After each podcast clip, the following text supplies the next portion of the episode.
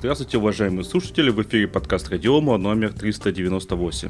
С вами, как обычно, как всегда, я Андрей Зарубин и Роман Малицын. Привет, привет. Мы начинаем с легких э, новостей, с... из России даже смешных. Американцам не очень может быть смешно. А, заголовок, как обычно, кликбейтный, э, звучит так. Америка готова запретить Apple Watch. Суть в том, что там одна из э, корпораций э, подала в суд на компанию Apple из-за патентов. Патентные споры, как обычно, там медицинские, э, то, что Apple Watch умеет измерять пульс, умеет еще чего-то, и это, оказывается, может быть проблема. Ну, стандартные фишки. Apple там говорит, что, возможно, это из-за того, что эта, эта корпорация собирается выпустить свой собственный продукт и тем самым заместить э, Apple Watch. Ну, мы, естественно, не знаем, что там на самом деле. Но у Романа есть своя гипотеза, или теория, или факт? Гипотеза. Гипотеза. Да, я, я думаю, что на самом деле это просто кликбейтный заголовок. А, я думаю, что ни о каких запретах речи реально нет. Никто не будет запрещать продукцию компании Apple в США. Это как бы звучит, ну, прям реально странно. А я думаю, что просто речь идет об обычном патентном споре и попытках э, ряда медтех э, компаний взыскать денежки с крупного э, производителя. Безусловно, просто суд утвердит какую-то сумму компенсации, если Apple не подтвердит свои права на владение какими-либо технологиями. Apple это, эту сумму заплатит и все. Конечно, здесь в статье пишется, что администрация Байдена в течение 60 дней будет решать, накладывать ли вето на запрет импорта Apple Watch, который производится в Китае, в США. Но я считаю, что в принципе, как бы, конечно же, никто не будет такого решения принимать. Но будет просто договор договорняк, если так можно его назвать, и выплата какие-то компенсации, если, если Apple действительно что-то нарушает. Но хотя тоже это нужно будет доказать. Потому что, исходя из статьи, э, компания Apple не согласна с тем, что они нарушили патент. Ну, конечно. Поэтому... А, тут в статье написано, что продажа часов, наушников и других, ну, другой мелочевки приносит э, в год 8 миллиардов долларов компания Apple. Неплохая сумма очень неплохая. Ну, Прикинь, ну, на да, часиках я... и наушниках зарабатывать 8 миллиардов. Слушай, ну в США и так с, э, так скажем, с экономикой не так все идеально.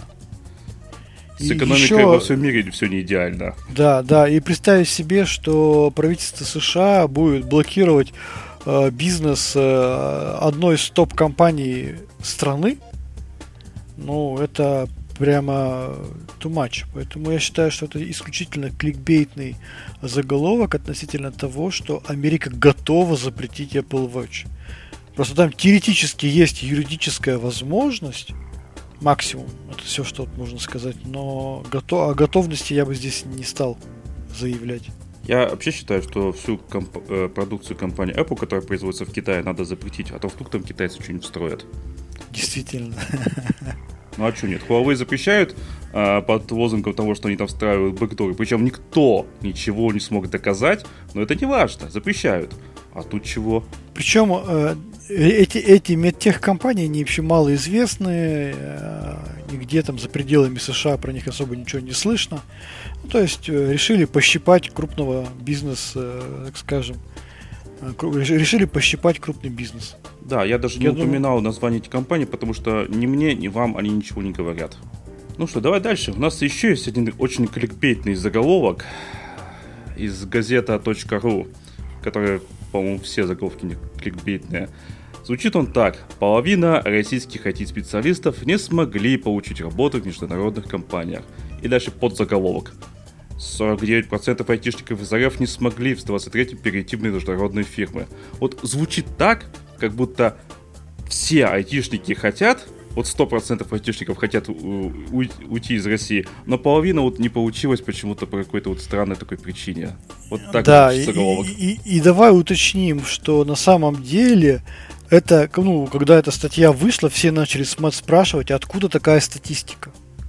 Ну, то есть это как, откуда узнали, что половина, там, 49% или 50% не смогли перейти в международные фирмы. То есть А, может быть, это Росстат а, или Минтруд такую статистику ведет. Да нет, нет оказывается, это, нет, нет. это был опрос на обучающей платформе Skyeng. А, платформа обучает в основном английскому языку и также и другим иностранным языкам. Конечно же, большая часть, большая часть потребителей этого сервиса, на мой взгляд, это люди, которые хотят найти работу в международных компаниях. И, ну, это как, знаешь, это как проводить опрос э, среди пользователей интернета, пользуетесь ли вы интернетом, да? Так, так и здесь э, опрашивать э, людей, большая часть из которых хочет и мечтает найти работу в зарубежной стране, э, как вы там готовы перейти на работу в зарубежную страну или нет. Вот, поэтому на платформе обучения иностранным языкам провели опрос, и вот э, согласно этому опросу выяснилось, что 49% не смогли перейти в международные фирмы. В общем-то, ну, я не сильно удивлен всей этой истории по нескольким причинам. Потому что, во-первых, э, иностранные компании, в основном как, мы, как, как российские специалисты переходили в иностранные компании. Компания работает на территории России, там, например, компания IBM. Да, и сотрудники, находясь, проживая на территории России, устраиваются в компанию IBM. Все иностранные компании ушли с российского рынка. Офисы свои закрыли. Получается, что теперь для того, чтобы э, перейти в зарубежную компанию, да, ты должен, ну, по большому счету, в большинстве случаев там э, обеспечить там релокацию каким-то образом. А, удаленная работа во многих компаниях, особенно крупных, это такая себе история, не, не, не всегда работает. Поэтому я вообще не удивлен, что количество сократилось э, вакансий в иностранных компаниях. И даже не потому, что какое-то предвзятое отношение к российским специалистам, а просто потому, что для этого нужно физическое нахождение где-то за пределами России, что российские офисы закрылись. Да. А тут вообще достаточно интересная статистика поднята. А, значит, э, и всех респондентов 70, только 71% вообще задумался о работе вне России. Э, напоминаю, что речь идет о только опросов из Skyeng. Основными причинами э, они считают высокий уровень зарплаты труда, это 43%. А чуть выше, если на абзац подняться, там э, смешно вообще. Однако в 30%, 38% э, случаев российских, российских IT-специалистов приглашали на позиции зарплаты не выше одной тысячи долларов. Смешно, а? Ну да, то есть нет совершенно там э, такой высокой заработной платы, либо далеко не во всех компаниях. Опять же, повторюсь, все было хорошо в этой, с этой точки зрения, когда российские, точнее иностранные компании открывали офисы на территории России там как раз все было здорово, особенно с учетом колебаний там э, э, курса доллара по отношению к рублю, если там люди получали зарплату в долларах, то вообще шикарно и так далее. Ну, они в долларах получали все-таки меньше, чем, э, допустим, американские американцы на территории ну, да, США. Это... То есть это конечно, была экономия конечно. для компании. Вот. А, я знаю, что сейчас очень многие специалисты, которые работали в иностранных компаниях, э, перетрудоустроились в российские компании. И это прямо был, были массовые исходы. Ну, например, я знаю, что вот э, российский офис Intel теперь работает в одной из российских компаний. Ну, сотрудники, которые работали в российском офисе Intel, работают в одной из российских компаний, которая производит оборудование. Вот. То есть, ну, ну да, это объективный процесс, э, иностранцы ушли, работать негде, будут работать в российских компаниях специалисты. Да, особенно всякие э, IT-компании начали пылесос рынка, включили с началом э, СВО и массовый набор специалистов. Там тут еще далеко ходить. Группа компаний Astra как быстро растет, с какой скоростью? Какой-то космической. Ну, да, мы уже, уже, уже 2000 человек, по сути. Уже, уже 2000. Караул. Да. А буквально же недавно, буквально, ну, пару-тройку лет назад, там было меньше 500, по-моему, да? Да, да, да, да. Ну, то есть рост космический. И это еще не все, да? Будет больше? Не, далеко не все. Я там думаю, что там были озвучены цифры порядка 5000 человек. Вот, и сейчас уже Минцифры э, говорит о том, что очень многие возвращаются, даже те, кто переехали. Да, оказалось, что там жизнь не такая уж и сладкая. Не только из-за зарплаты, там расходы же очень большие. Я тут недавно нат... Э, ну, там, в одном из пабликов наткнулся на распечатки, ну, скриншоты твиттера одной э, девушки, IT-специалиста с, видимо, хорошей зарплатой, переехала в США. А, и она писала о своих расходах, там, допустим, снимать квартиру на Манхэттене 3000 долларов в месяц. Это очень дорого. Это даже для айтишников очень дорого. Ну да.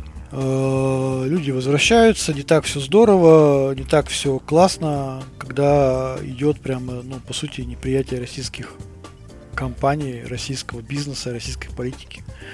Поэтому, ну, какой-то период времени это будет. Но, ты знаешь, с другой стороны, э, российские компании активно развиваются, э, у них расширяется объем рынков сбыта за счет, опять же,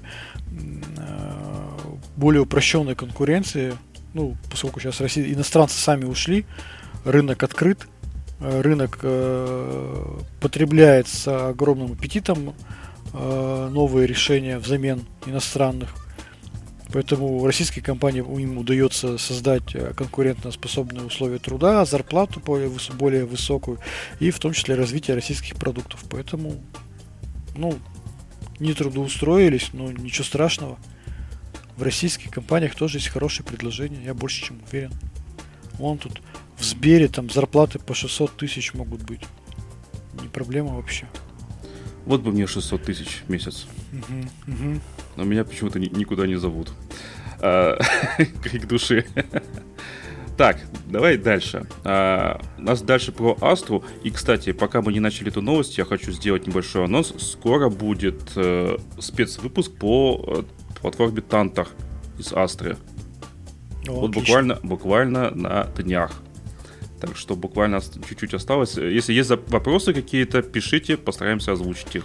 Э, да, напоминаю, что да, напоминаю, что Тантер и платформа Тантер. Тантер это СУБД на базе Postgres, а, доработанная а, платформа Тантер это а, такая большая консоль управления кластером баз данных, их мониторингом, мониторинга и для такого более-менее быстрого тюнинга по производительности под какие-то конкретные сценарии. Вот, а теперь возвращаемся к нашим сегодняшним темам. Вышла новость. Э, ты скидал ссылку на чатик э, в импортозамещения. Звучит она так. OS Astra Linux из SecretNet LSP теперь доступна в виде единого комплекта. И ты писал в этом чатике, что это очень-очень важная новость, и она сильно повлияет на рынок. По-моему, никто ничего не понял. Я в том числе. Можешь объяснить? Давай, давай, да, давай расскажу, что такое вообще SecretNet LSP. SecretNet э, изначально это продукт, который делали под Windows, э, и он обеспечивал ряд функций. Это защита от несанкционированного доступа, это межсетевой экран, контроль съемных носителей, антивирус и ряд еще функций. Изначально программа SecretNet предназначена была для Windows э, и содержала в себе модули защиты от несанкционированного доступа, э, контроль и разграничение доступа к внешним носителям, межсетевой экран, э, там даже антивирус и целая такая централизованная система управления всеми этими настройками для разных там рабочих станций и так далее, SecretNet Studio. А вот. Соответственно, когда все начали переходить на линуксовые операционные системы, а, компания Код Безопасности разработала линуксовый вариант этого приложения SecretNet, который стал называться SecretNet LSP. L, э, LSP, вот L как раз слово Linux, там SP, не очень помню, как расшифровывается. И, соответственно, многие потребители, когда им нужно было аттестоваться на соответствие требованиям безопасности, они брали SecretNet, брали какой-нибудь российский Linux и, собственно, соединяли их в, один, в одну установку и э, получали долгожданный заветный аттестат соответствия требованиям безопасности. По факту, по факту можно сказать, что Astra, как компания, которая разрабатывает продвинутые средства защиты от несанкционированного доступа, которые встроены в операционную систему и SecretNet, компания Код Безопасности, которая также разрабатывает средства защиты от несанкционированного доступа, по факту конкурировали на рынке. И э, эта конкуренция довольно-таки начинала уже мешать клиентам, мешать бизнесу и компаниям самим. Почему? Потому что вот этот модуль защита от несанкционированного доступа был сертифицирован у обеих компаний. Ну, у Astra в составе своего компонента, своих компонентов, защиты от NSD, э, от несанкционированного доступа в составе SecretNet LSP свой модуль. И получалось так, что есть два сертифицированных продукта. Ты устанавливаешь SecretNet на Astra для того, чтобы получить функционал там, по защите межсетевого, э, межсетевых экранов там, и так далее. Но ты, получается, ломаешь э, блок Astra, который отвечает за защиту от несанкционированного доступа. В итоге это нарушение эксплуатации Astra. Что делать в этом случае? Да, как бы люди, людям было совершенно непонятно. Сейчас удалось договориться с э, кодом безопасности. Сейчас SecretNet LSP для Astra, он просто будет поставляться без блока защиты от несанкционированного доступа. И функция защиты от несанкционированного доступа берет на себя Astra. Таким образом, исчезает сам конфликт, сама, сама суть э, конфликта двух продуктов друг с другом, двух э, компаний, Потребители по-прежнему могут покупать и будут покупать, скорее всего, SecretNet LSP, а, просто с другим набором модулей. Там будет модуль защиты межсетевого экрана, сертификата у Astra на эту тему нет, модуль защиты а, подключаемых носителей, контроля подключаемых носителей. У Astra тоже этот функционал отдельно не сертифицирован, хотя он предусматривает, требует сертификацию с точки зрения стек. А, модуль антивируса, который тоже в Астре отсутствует.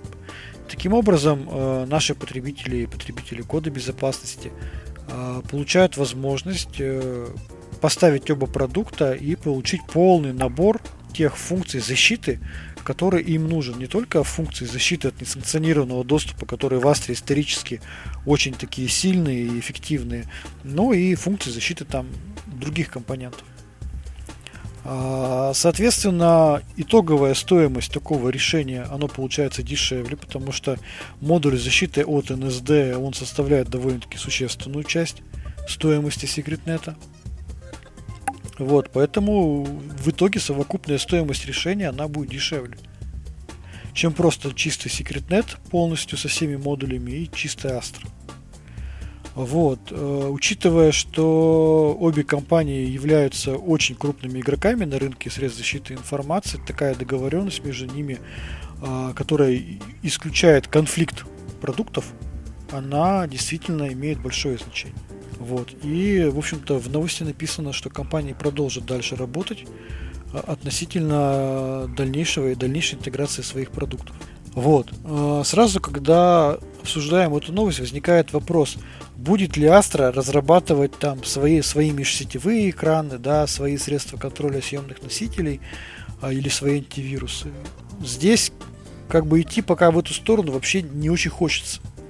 Почему? Потому что сейчас э, требований по сертификации различных компонентов появилось очень много. Ну, например, э, недавно вышли требования по сертификации средств вир среды виртуализации и средств контейнеризации. Да, то есть мы проходили сертификацию по этим требованиям, и до сих пор еще по ряду продуктов она еще не закончена.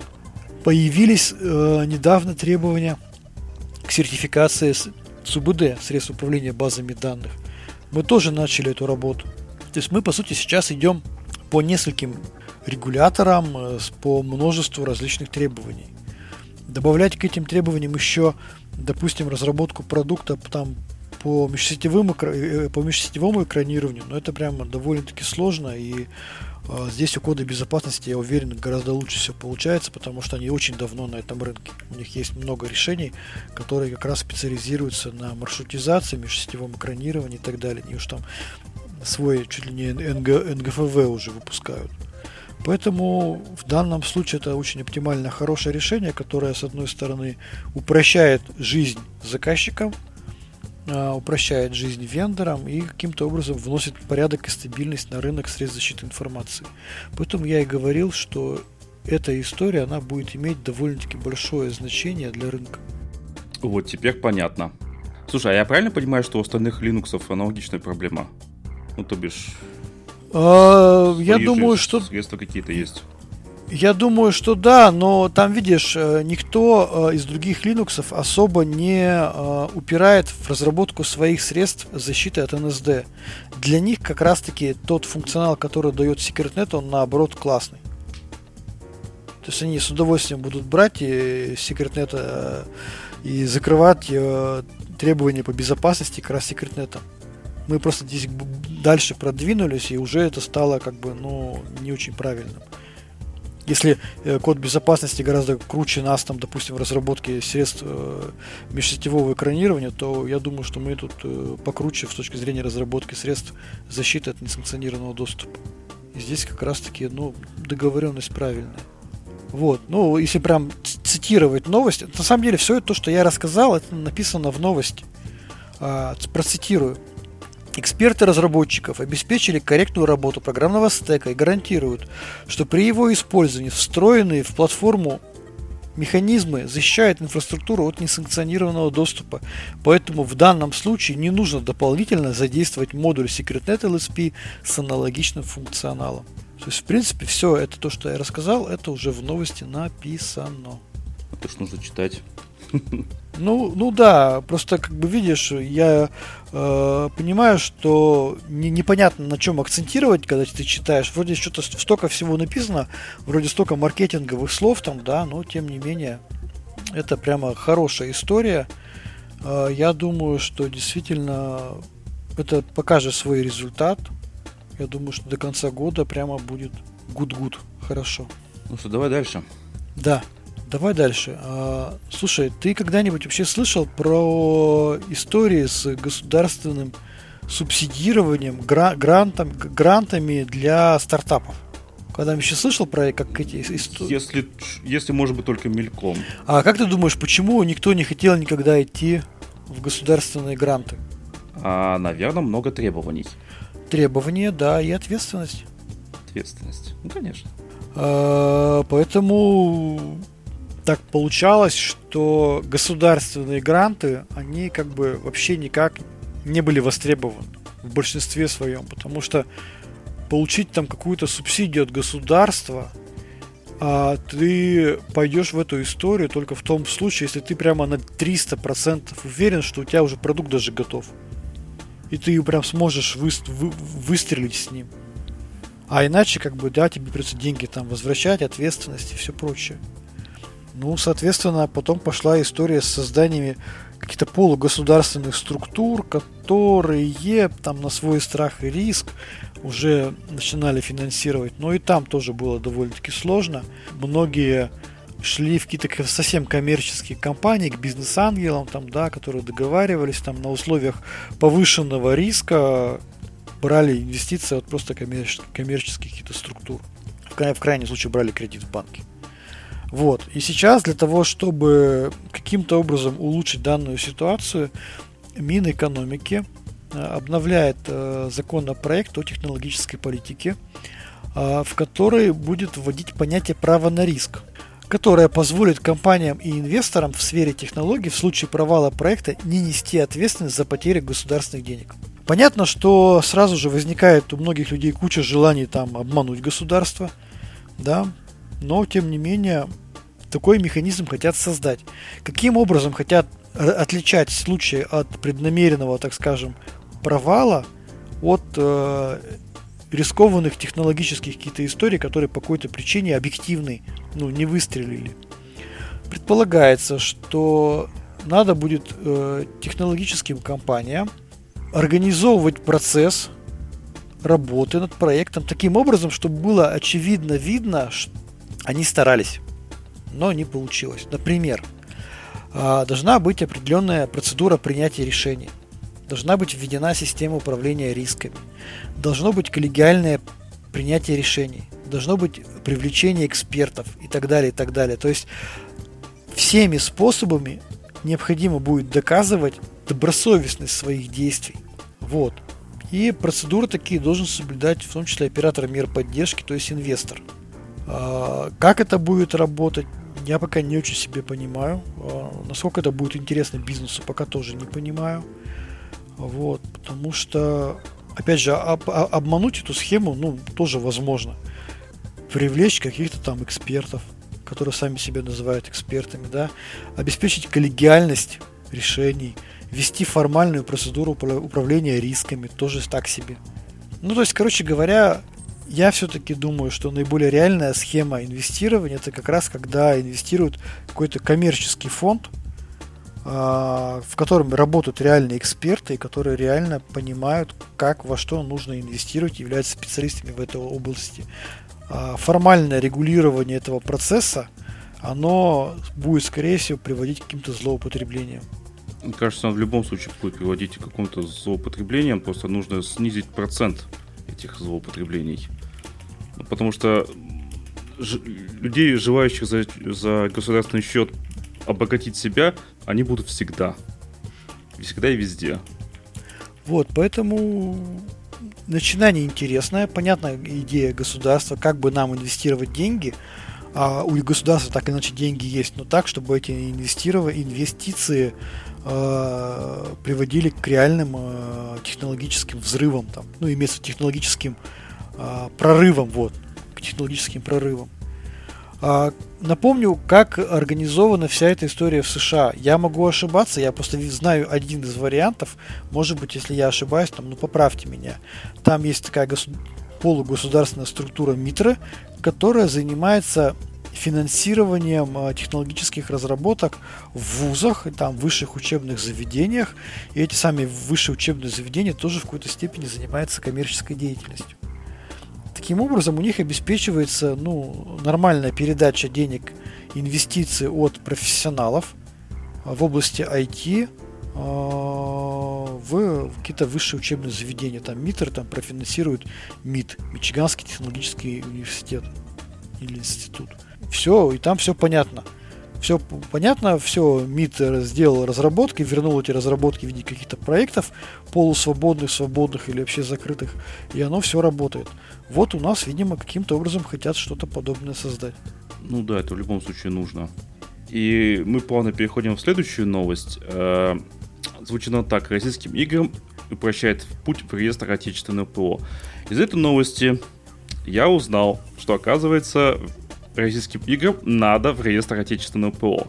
Я вот этого не знал. Ты знал? Я знал. Э, там же, видишь, э, реестр отечественного ПО изначально создавался для цели закупок э, государственными муниципальными структурами. Да, причем тут причем игры? тут игры? А дело в том, что потом, впоследствии, когда э, уже такая сущность, как российский реестр отечественного ПО была создана, э, потом началась история с льготами, для IT-компаний и начали думать, а кому льготы-то выдавать. И было принято решение, что льготы нужно выдавать тем компаниям, продукты которых включены в реестр российского ПО. Таким образом, российский реестр, э, реестр российского отечественного программного обеспечения стал выполнять вторую функцию. А, при помощи него стали определять, какие компании должны получать льготы как российские разработчики. И, соответственно, люди захотели попадать в реестр. Потому что если ты попал в реестр, ты подпадаешь под программу э, э, льготного налогообложения и под всякие налоговые льготы, а не только для целей закупок. Соответственно, если ты разработчик российских игр, это, ну, как ты же понимаешь, это большой бизнес, а иногда очень большой бизнес, особенно то, что мы видим, то, что делает ВК Play и так далее. Ну, соответственно, люди стали хотеть, хотеть попасть туда.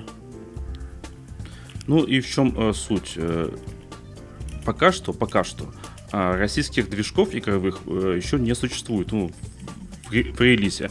Да, там готовится, да, там еще делается, но пока что нет. Так вот, э, теперь игры, созданные при помощи зарубежных движков, а именно Unity и Unreal Engine, могут претендовать на включение своих разработок в реестр отечественного ПО. Ну, тут упоминается, что, по крайней мере, до появления российского, российского аналога, и, видимо, тут идет э, речь именно от движка от VK Play. Но сейчас вот можно пока и на, на иностранных движках. На мой взгляд, это более чем логично, потому что движок это не игра, это только что, это просто движок. А игра, игры, дел, игры делают все-таки какие-то разработчики, которые расположены в России, а, зарегистрированы в России, платят налоги в России и так далее, и так далее. Да, я просто немножко в курсе всей этой истории, а, и этой новости, и последующей. А, в чем, как бы, да, история? История в том, что эти продукты разработаны при помощи иностранных средств разработки, иностранных движков, которые имеют определенные лицензионные ограничения. То есть они не свободны. Они не свободны. И это такой, знаешь, скользкий вопрос, потому что одним из требований попадания в реестр является требование о том, что этот программный продукт должен быть легитимно введен в гражданский оборот на территории Российской Федерации. А если ты разрабатываешь при помощи средств разработки, которые лицензионные, и там начинаются уже всякие вопросы, а вообще можно ли, там и все прочее. Но, как оказалось, что в России-то нет, по большому счету, своих средств разработки игр. Нет своих игровых движков, а он только там в будущем они разрабатываются, будут там делаться, там ВК активное участие в этом принимает. Поэтому здесь довольно-таки, знаешь, тоже такой спорный вопрос, насколько здесь соблюдены требования реестра в части попадания продуктов, решений, которые разработаны при помощи иностранных средств разработки, которые еще не свободны, еще лицензируются, а могут и не лицензироваться. Ну, грубо говоря, ну, по большому счету, эти средства разработки не могут сейчас быть лицензированы российским компаниям, если уж так совсем уж говорить откровенно. Не, ну слушай, так вообще можно очень далеко пойти. Да. Э, если, если продукт пишется на питоне с помощью PyCharm, то тогда что делать? Ну, по-хорошему, если ты нарушаешь лицензию иностранных компаний, то формально, да, ты можешь не попасть в реестр. Поэтому это был очень спорный вопрос. Я знаю, что он был спорный. Очень долго эти э, игро, игровые приложения, либо игры, они висели непринятыми. Но в какой-то момент э, экспертный совет э, при Минцифре принял все-таки решение о включении этих игр в, в реестр отечественного ПО. Вот, собственно говоря, так, э, легально это, нелегально, спорно.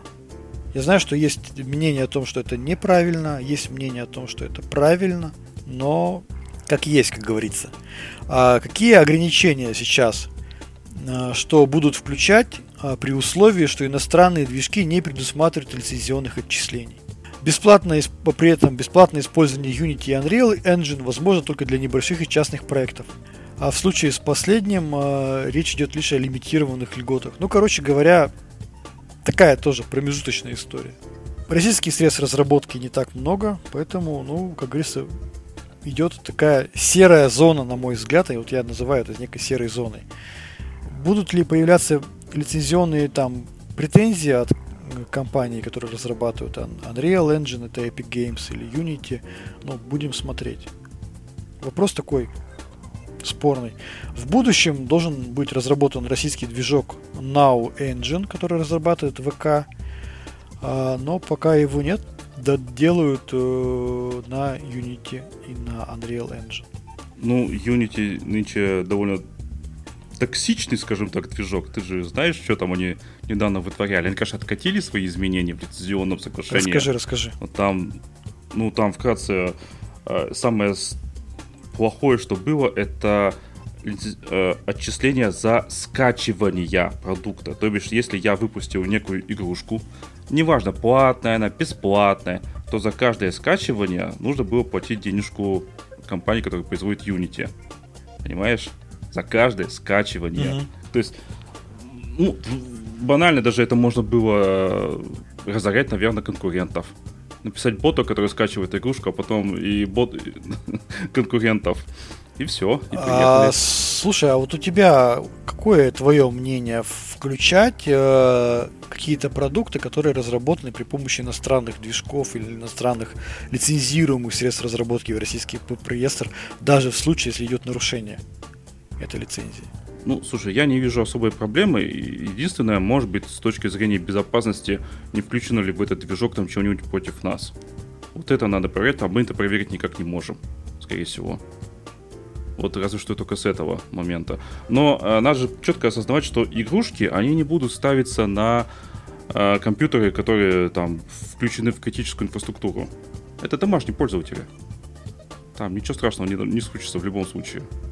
Поэтому я не вижу тут особой проблемы. И как я уже сказал, так можно дойти, дойти очень далеко. Давайте будем писать весь софт исключительно на российских э, там, текстовых редакторах, допустим. Слушай, у нас есть в России шикарная платформа разработки, причем там разработка ведется на русском языке. Платформа. 1С. Да. Конечно, 1С, все правильно. Но... Ну, классно. Давай, давай э, Астру писать на 1С. А, причем э, я, Смешно я получится. присутствовал на одном из совещаний, там представители 1С сказали, что у нас есть шикарная платформа разработки на русском языке, но мы, говорит, прекрасно понимаем, что это не для игр. Вот. Поэтому я тебя понял, поэтому давай к следующей новости перейдем. Она как раз на самом деле про то же самое. У нас э, сегодня новости плавно перетекает одна из да, следующая новость о том, что новая российская операционная система Redos M на бесплатном андроиде попала в реестр отечественного ПО. Вот, Ура! да, эта новость на самом деле взорвала новостной, так скажем, фон. Э, начали все обсуждать. На OpenNet отчаянно пытаются выяснить, чем отличается она от андроида. Эта операционная система а, значит, э, уже начали выпускать свои статьи технические разные эксперты. И Дмитрий Алтухов написал, и Эльдар Муртазин и так далее. Вот. В чем драма, в чем цимис всей этой истории? Redos M является сборкой Android Open Source Project. AOSP. То есть собрали open source, Android Open Source. И зарегистрировали его в реестре отечественного ПО. Чисто с юридической точки зрения это дает право продавать данную операционную систему в госорганы, если их будет устраивать их функциональность там, да, или там наличие каких-нибудь еще документов. Но формально, да, уже можно продать, если там не нужна тебе сертификация, а ты просто хочешь себе операционную систему российскую, из реестра имеется в виду, то, пожалуйста, ты можешь купить э, Redos M. Также Redos M включает в себя контейнер в формате APK, который в себе содержит десктопный вариант Redos M. Это, напомню, это линуксовый, операцион... линуксовый дистрибутив. Здесь был, был спорный момент относительно того, что средства разработки от Гугла, а именно Android SDK, они идут-то по другой лицензии. Если ты разрабатываешь программное обеспечение при помощи Android SDK, ты имеешь право разрабатывать только под совместимые версии Android. Чтобы получить статус совместимой версии Android, ты должен соответствовать более чем двум тысячам требований со стороны компании Google. И, естественно, никакая российская операционная система, особенно которая хочет там сертифицироваться на что-то, она этим требованиям, скорее всего, соответствовать не будет, потому что там требования по шифрованию в том числе. Обязательно использование американских криптоалгоритмов. А, соответственно, что дальше произошло? А, компания Red Soft заявила о том, что они разрабатывали это APK, а этот контейнер не при помощи Android SDK, SDK, а при помощи просто обычных open source компонентов, потому что APK это просто zip файл и выложили инструкцию на своем портале о том, как собрать э, Hello World и упаковать его в, а, его в APK, не используя Android SDK. И, собственно, все. Эксперты некоторые возмущаются, говорят о том, что открыли ящик Пандоры, и теперь в реестре отечественного ПО появится большое количество российских сборок АОСПа. Как ты понимаешь, если у тебя сборка АОСПа, Android, то тебе гораздо проще портироваться на Android телефоны – Потому что, ну, практически у тебя отсутствуют проблемы с драйверами. Да, тут сразу возникает вопрос у многих, а что так можно было? Оказывается, можно, и, да. и теперь, да, действительно, ты прав, э, понесу, понеслась, как говорится. Ну, как оказалось, э, что для того, чтобы попасть в реестр, не нужно для того, чтобы попасть в реестр отечественного ПО, не нужно доказывать оригинальность или какой-то там большой вклад собственных разработок. А, достаточно того, что ты можешь оформить права на этот продукт на себя. А в случае с open source права оформляются очень просто. Это все легитимно абсолютно. Ты делаешь составное произведение и на составное произведение накладываешь свою там итоговую лицензию. И являешься обладателем исключительных прав. Это то же самое, как а, ты, у тебя нет права на конкретный анекдот, он open source анекдот, а вот на сборник анекдотов, авторский сборник анекдотов, ты имеешь свое авторское право. И, собственно, это является составным произведением, поэтому компания Redsoft взяла AOSP, взяла свой десктоп, дистрибутив, собрала все в контейнер, в сборку, э, добавили какие-то свои изменения, корректировки, получилось составное произведение и получили на него исключительные права. Все, российский продукт внесен в реестр. А, Класс. А теперь э, ждать Astra M? Я думаю, что нет. Ты не... А что так? Это ж так легко. И, наверное, недорого. Слушай, ты знаешь, есть подводные камни. Так. Первый подводный камень. Как это ни странно, но разработка АОСПа – это закрытый процесс. Ты не можешь влиять на разработку АОСПа. Ее ведет компания Google. Они просто выкладывают в какой-то момент, там, выложат 15 Android, все. И ты вот, ну, по факту получишь то, что ты имеешь. Что там будет, ты не знаешь. Там, может быть, вообще АПК запретят. Могут. Ну, что, что угодно. То есть это не открытая разработка, это не, разра... не, не равно разработка Linux, когда ты видишь, как идет процесс разработки, когда ты можешь на него влиять. На этот процесс разработки ты влиять не можешь. Ты получаешь по факту. Готовые, открытые. Готовые, готовые решения, да. Да. И это с точки зрения э, собственной операционной системы очень э, спорная история. Второй момент. Второй момент. Так или иначе, можно, конечно, там собирать Hello World при помощи open source инструментов под э, сборку AOSP, но будем реалистами. Все более-менее сложные и серьезные приложения, они разрабатываются при помощи Android SDK, который содержит в себе инструменты, которые позволяют э, удобно вести отладку и так далее, и так далее. То есть собирать большие, крупные, серьезные проекты. При этом все потребители, которые, разработчики, которые используют Android SDK, они разрабатывают это, эти приложения только под нормальный, совместимый, скажем, соответствующий требованиям Google Android. Если ты приходишь туда, к этой, к этой, к этой компании, с предложением сделайте, разработайте официально приложение там, с техподдержкой совсем под мою версию АОСПа, несовместимую с гугловской. Но сразу таких компаний, ну, они теряют право разрабатывать под эту несовместимую сборку АОСПа при помощи Android SDK. Классический пример. Попробуй приди в компанию Сбербанк, которая разрабатывает приложение Сбербанк онлайн, и попроси у них э, официально заявить, что в качестве операционной системы, они поддержат неофициальные форк AOSP или сборку AOSP. Я думаю, что здесь как бы у них возникнут проблемы у, у обоих сторон. Поэтому пока что мне кажется, что это довольно-таки э, рискованный проект, который, с одной стороны, не позволяет получить какой-то более-менее серьезный контроль над процессом разработки операционной системы. И второе, это потенциальная бомба или потенциальная, так скажем, уязвимость э, истории с э, разработкой под эту операционную систему при помощи официальных инструментов разработки, при помощи Android SDK. Ну, тут есть э, что возразить. Mm-hmm. Компания Huawei сделала Harmony OS, которая как раз на Android базируется, и вроде все у них неплохо.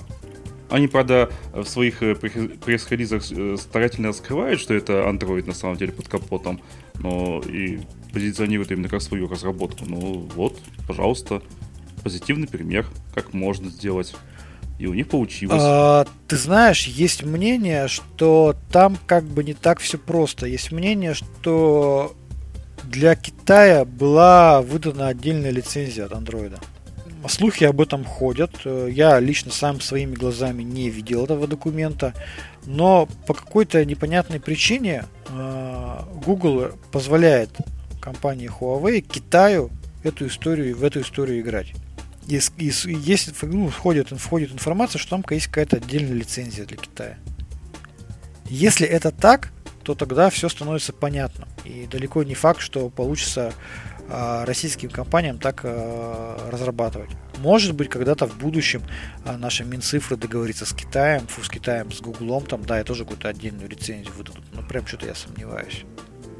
Получается, что Huawei очень сильно рискует.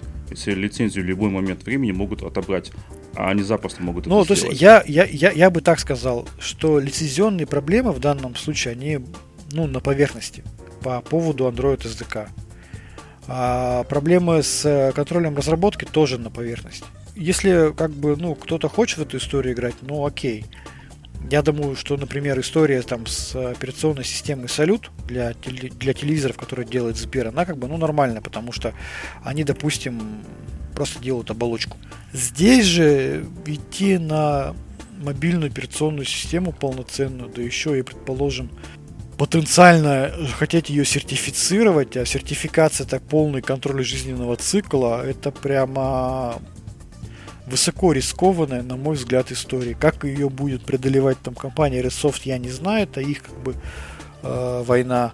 А, как это будут делать там другие компании, если которые захотят подаваться в реестр, ну, будем смотреть. Пока что проект забавный, интересный, прикольный, будоражащий всех, но есть определенные риски. В первую очередь лицензионные, ну, во вторую очередь риски сопровождения и поддержки жизненного цикла. Да, ну будем посмотрим, что получится.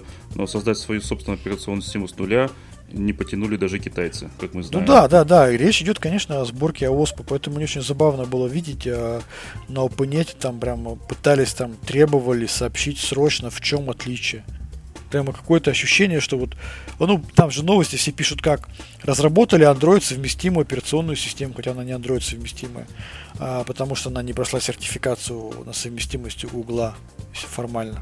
Разработали, россияне разработали свою новую а, мобильную операционную систему, похожую на Android и так далее. Что только они пишут, журналисты. Соответственно, как бы, хочется сказать, это ОСП со всеми плюсами а плюсов море у АОСПа и со всеми минусами. И минусы тоже есть у него. Мог, могут ли они вывести на розничный рынок? Да, без проблем. Вот на розничный рынок это, это, это, эту операционку вывести гораздо проще. Можно ли ее вывести в корпоративный рынок и на рынок э, госструктур? Сложнее. Потому что корпоративный рынок потребует сопровождения в течение жизненного цикла длительного а госструктуры потребуют наличия, там, допустим, сертификатов безопасности, что тоже как бы довольно-таки сложно будет реализовать. А в розницу, пожалуйста, вот э, сделал сборку АОСПа, э, разработал какой-то телефон, заказал там Google против, не против, никого не колышет, у нас там СВО, и можно попробовать. Но в дальнейшем, как это будет все выглядеть, я пока не могу себе представить если с игровыми движками там как-то мало, мальски как бы понятно, потому что по факту просто российские компании там через какие-то серые схемы могут платить лицензионное отчисление, и как бы все это будет нормально, то здесь я не знаю. Мне кажется, эта история довольно рискованная. Поэтому, отвечая на твой, это был такой долгий ответ, увидим ли мы Astra M в таком виде. А, сборку AOS под Astra я очень сомневаюсь, что мы когда-либо увидим по вышеуказанным причинам. Ну что, давай перейдем к последней. Это уже не новость, это полезность выпуска, раз мы решили возродить, почему бы и нет. А, я тут увидел в чатике в нашем э, радиомовском, что люди все еще пользуются чужими RSS сервисами, и вообще у них проблема. То есть куда перейти, куда бежать, и что делать, если опять закроется очередной. Я для себя нашел решение года года два, может, назад, я уже не помню, или год назад. А, это Tiny Tiny RSS. Это сервис RSS, то есть это сервер свободный под GPL 3, который совершенно спокойно можно установить на свой собственный уютный сервачок. Либо там на каком-нибудь хостинге, либо на своем, а, допустим, домашнем. У меня установлен на хостинге, потому что я хотел его читать еще и с работы и не городить там истории с э, VPN и так далее, и так далее. Ну, это ну, нафиг не нужно. Uh, хостинг. Uh, значит, сначала я взял самый дешевый, uh, там Debian. Устанавливал я его в контейнере, докер-контейнере. Там просто настраиваешь в текстовом редакторе текстовый файлик э, свои настроечки, потом запускаешь докер контейнер, вуаля, у тебя все работает. И что самое важное лично для меня, есть приложение под Android.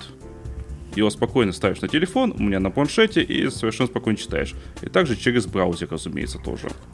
Вот, э, из... Э, в данном случае из минусов это надо... Мне надо платить, ну, потому что это хостинг, и, как оказалось, нужно минимум гигабайт оперативной памяти. Я сначала поставил на 512 э, мегабайт.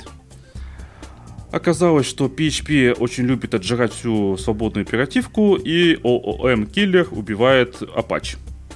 что довольно было неприятно. Я заколебался его перезапускать, э, увеличил тарифный план до гигабайта оперативки, и все, у меня все заработало. Вообще PHP это довольно прожорливая штука, я еще на сайте Радиома с ним иногда борюсь. Вот. Поэтому, если вы боитесь, э, что очередной сервис закроется, э, или вы хотите большего контроля над своим э, собственным э, каком-то RSS-сервере, вот, Tiny Tiny RSS, это лично мой выбор, я вам предлагаю его тоже попробовать. Ставится он элементарно, где угодно и как угодно. Отлично. На это все? Да. Все тогда, спасибо. А на этой на этой позитивной новости давай закругляться. С вами был подкаст Радиома, выпуск номер 398. С вами были, как обычно, как всегда, я, Андрей Зарубин и Роман Малицын. Пока-пока. Всем пока.